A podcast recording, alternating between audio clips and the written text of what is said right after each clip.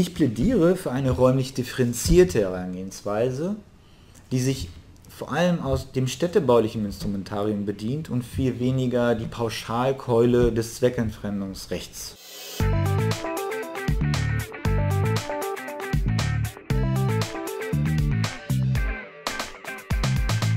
Hi und herzlich willkommen zu einer neuen Folge des Ruhrpott. Heute geht es ums Thema Zweckentfremdung von Wohnraum und Airbnb.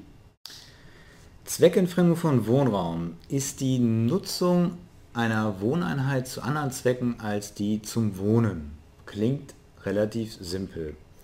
Was ist der Hintergrund? Äh, sogenannte Zweckentf Zweckentfremdungsverbote sollen dazu beitragen, dass die Nutzung von Wohnungen wie sie bei Airbnb der Fall ist, unterbunden werden.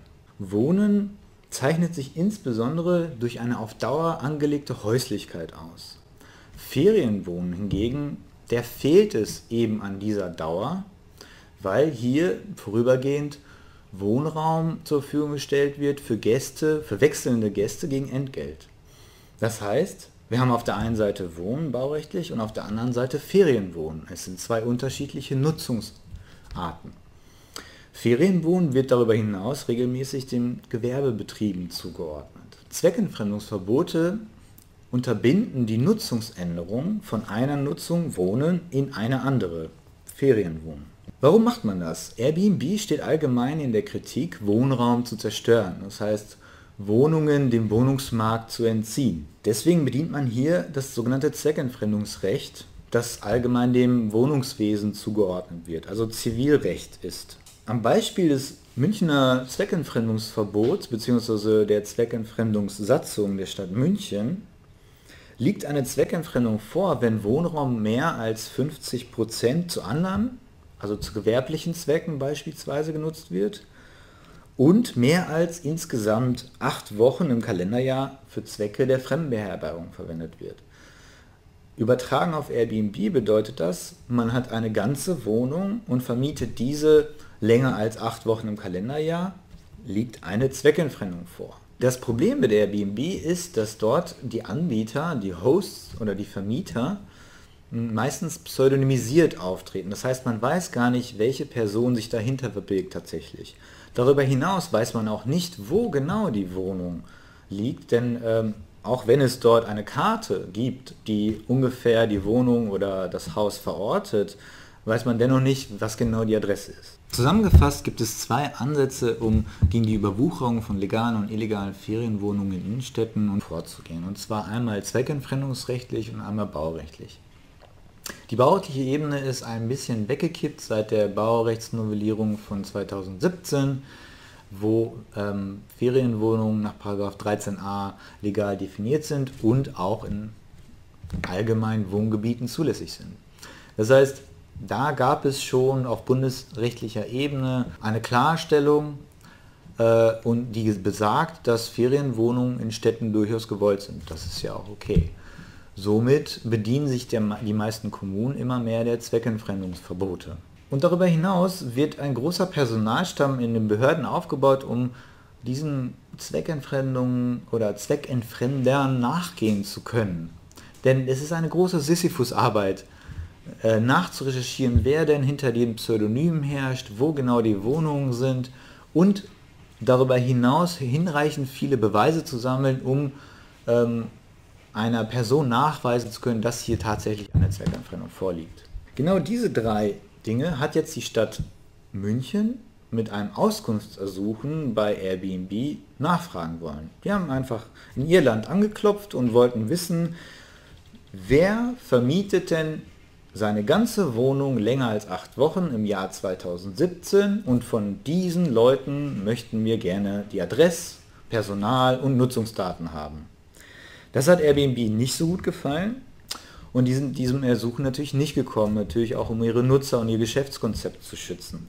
So landete der ganze Fall vor dem Verwaltungsgericht in München, wo der Stadt München vollkommen recht gegeben wurde. Airbnb äh, gefiel diese Entscheidung nachvollziehbarerweise nicht und so äh, ging man in die Berufungsinstanz vor dem Verwaltungsgerichtshof äh, Bayerns wo der, die Entscheidung am 20. Mai diesen Jahres fiel und zwar vollkommen im Sinne Airbnbs. Erst einmal hat die Landeshauptstadt versucht, auf Grundlage des Zweckentfremdungsverbotsgesetz Bayerns und der Satzung Münchens auf der einen Seite Auskunftsersuchen ähm, vorzunehmen. Auf der anderen Seite steht das Telemediengesetz. Dort befindet sich tatsächlich auch eine Öffnungsklausel für die Weitergabe von Daten. Das Telemediengesetz stützt nicht hinreichend diese Anfrage, die die Stadt München hier vollzogen hat. Denn wir, wie ich hier zitiere, eine anlasslose, auf bloße Mutmaßung gestützte generelle und flächendeckende Verpflichtung zur Auskunftserteilung ist ausgeschlossen. Denn im Inbegriff eines freiheitlichen Gemeinwesens gehört es, dass sich die Bürgerinnen und Bürger auch im Internet grundsätzlich frei bewegen können, ohne dabei beliebig staatlich registriert zu werden. So viel allgemein. Konkret wird es vom VGH weiter. Es hat ein konkreter personen- oder objektbezogener Anfangsverdacht vorzuliegen, um Aus Auskunft erhalten zu können. Im Falle von Zweckentfremdung vom Wohnraum müssen also Indizien vorliegen, die ganz konkret auf eine Zweckentfremdung hindeuten um dann auch Daten erfragen zu können. Einfach so ist dies nicht möglich. Äh, der VGH sagt ganz klar, eine generelle und flächendeckende Datenerhebung auf Vorrat kommt nicht in Betracht. Obgleich die Entscheidung des VGH für viele Kommunen, die mit Airbnb zu kämpfen haben, vielleicht enttäuschend sein mag, finde ich die Entscheidung genau richtig und sehr wichtig. Den datenschutzrechtlichen Aspekt und die Problematik, die dahinter steht, mal beiseite gelassen. Zweckentfremdungsrecht ist, wie bereits am Anfang schon gesagt, dem Wohnungswesen zuzuordnen. Das heißt, hier wird pauschal eine Gemeinde unter Zweckentfremdungsverbot gelegt. Immer mehr Kommunen machen auch dazu, davon Gebrauch, um gegen Airbnb vorgehen zu können. Das heißt, eine ganze Stadtgemeinde liegt unter dem Paradigma des Zweckentfremdungsverbots, also Nutzungswechsel sind ausgeschlossen. Nur um einige bestimmte Räume, die vor allem von Airbnb-Nutzern frequentiert werden, unter Genehmigungsvorbehalt zu stellen. Und das ist meiner Meinung nach falsch, weil es ist pauschal und es greift viel zu weit. Ich plädiere für eine räumlich differenzierte Herangehensweise, die sich vor allem aus dem städtebaulichen Instrumentarium bedient und viel weniger die Pauschalkeule des Zweckentfremdungsrechts bedient. Airbnb ist nicht wirklich eine wohnungswirtschaftliche Gefahr, denn legt man die Zahlen zugrunde, so ist das Ausmaß von Airbnb-Angeboten in den meisten Städten bei weit unter 1% des gesamten Wohnungsbestandes. Das heißt, wir haben eigentlich ein anderes Problem als ein wohnungswirtschaftliches. Zoomen wir rein in ein bestimmtes Stadtgebiet auf die Ebene des Stadtteils oder, oder gar der Nachbarschaft, dann finden wir dort bestimmte Hotspots von Airbnb. Bevorzugte Lagen in bestimmten Städten. Wenn wir auf diese Ebene zoomen, finden wir sowohl ein wohnungswirtschaftliches Problem, ja, das heißt, hier wird die Zahl der zweckentfremdeten Wohnraumeinheiten signifikant. Wir reden nicht mehr von unter 1%, wir reden auf einmal von 5 bis 10%.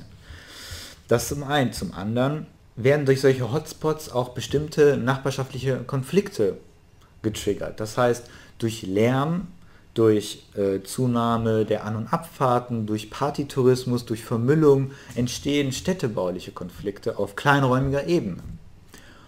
Und drittens haben wir auch die Gefahr des tatsächlichen Kippens eines Wohngebiets. Das heißt, wenn ein allgemeines Wohngebiet immer mehr von illegalen und legalen Ferienwohnungen überwuchert wird, haben wir nicht mehr ein, ein Gebiet, das zum Wohnen bezweckt ist, sondern immer mehr ein touristisch orientierter Fremdenbeherbergungsort, der, dessen Infrastruktur sich immer mehr in Richtung Touristen orientiert und immer weniger Bewohner. Und da haben wir dann tatsächlich ein Riesenproblem, wenn es dazu kommt. Bekannte ähm, Instrumentarien sind auch schon vorhanden und brauchen auch gar nicht neu erfunden werden. Paragraph 172 BauGB, die Erhaltungssatzung. Dort finden wir verschiedene Formen der Satzungen wieder, unter anderem auch die Milieuschutzsatzung, die auch in vielen Kommunen bereits Anwendung findet, auch im Kontext von Airbnb. Möglicherweise könnte man hier noch ein bisschen nachschrauben und eine speziell maßgeschneidert angefertigte Satzung für Fremdenbeherbergung bzw. Kurzzeitvermietung entwickeln. Viel eleganter und auch rechtssicherer, meiner Meinung nach, wäre es zu sagen, wir konzentrieren uns auf die städtebaulichen Probleme und gehen dementsprechend auch mit städtebaulichen Instrumentarium vor und weisen die Hotspots von Airbnb in den Städten aus. Das macht die Gemeinde die weiß am besten, wo diese liegen und fokussiert dann all ihre Manpower und Womanpower genau auf diese Gebiete. Ich denke, das ist der effizientere und effektivere Weg, um Wohnraum zu schützen und darüber hinaus städtebauliche Probleme und Konflikte zu unterbinden. Vielen Dank für Ihre Aufmerksamkeit. Ich bin sehr gespannt auf Ihre Meinung und wie Sie das sehen und freue mich über eine Diskussion. Weiterführende Links finden Sie wie immer in der Videobeschreibung. Vielen Dank.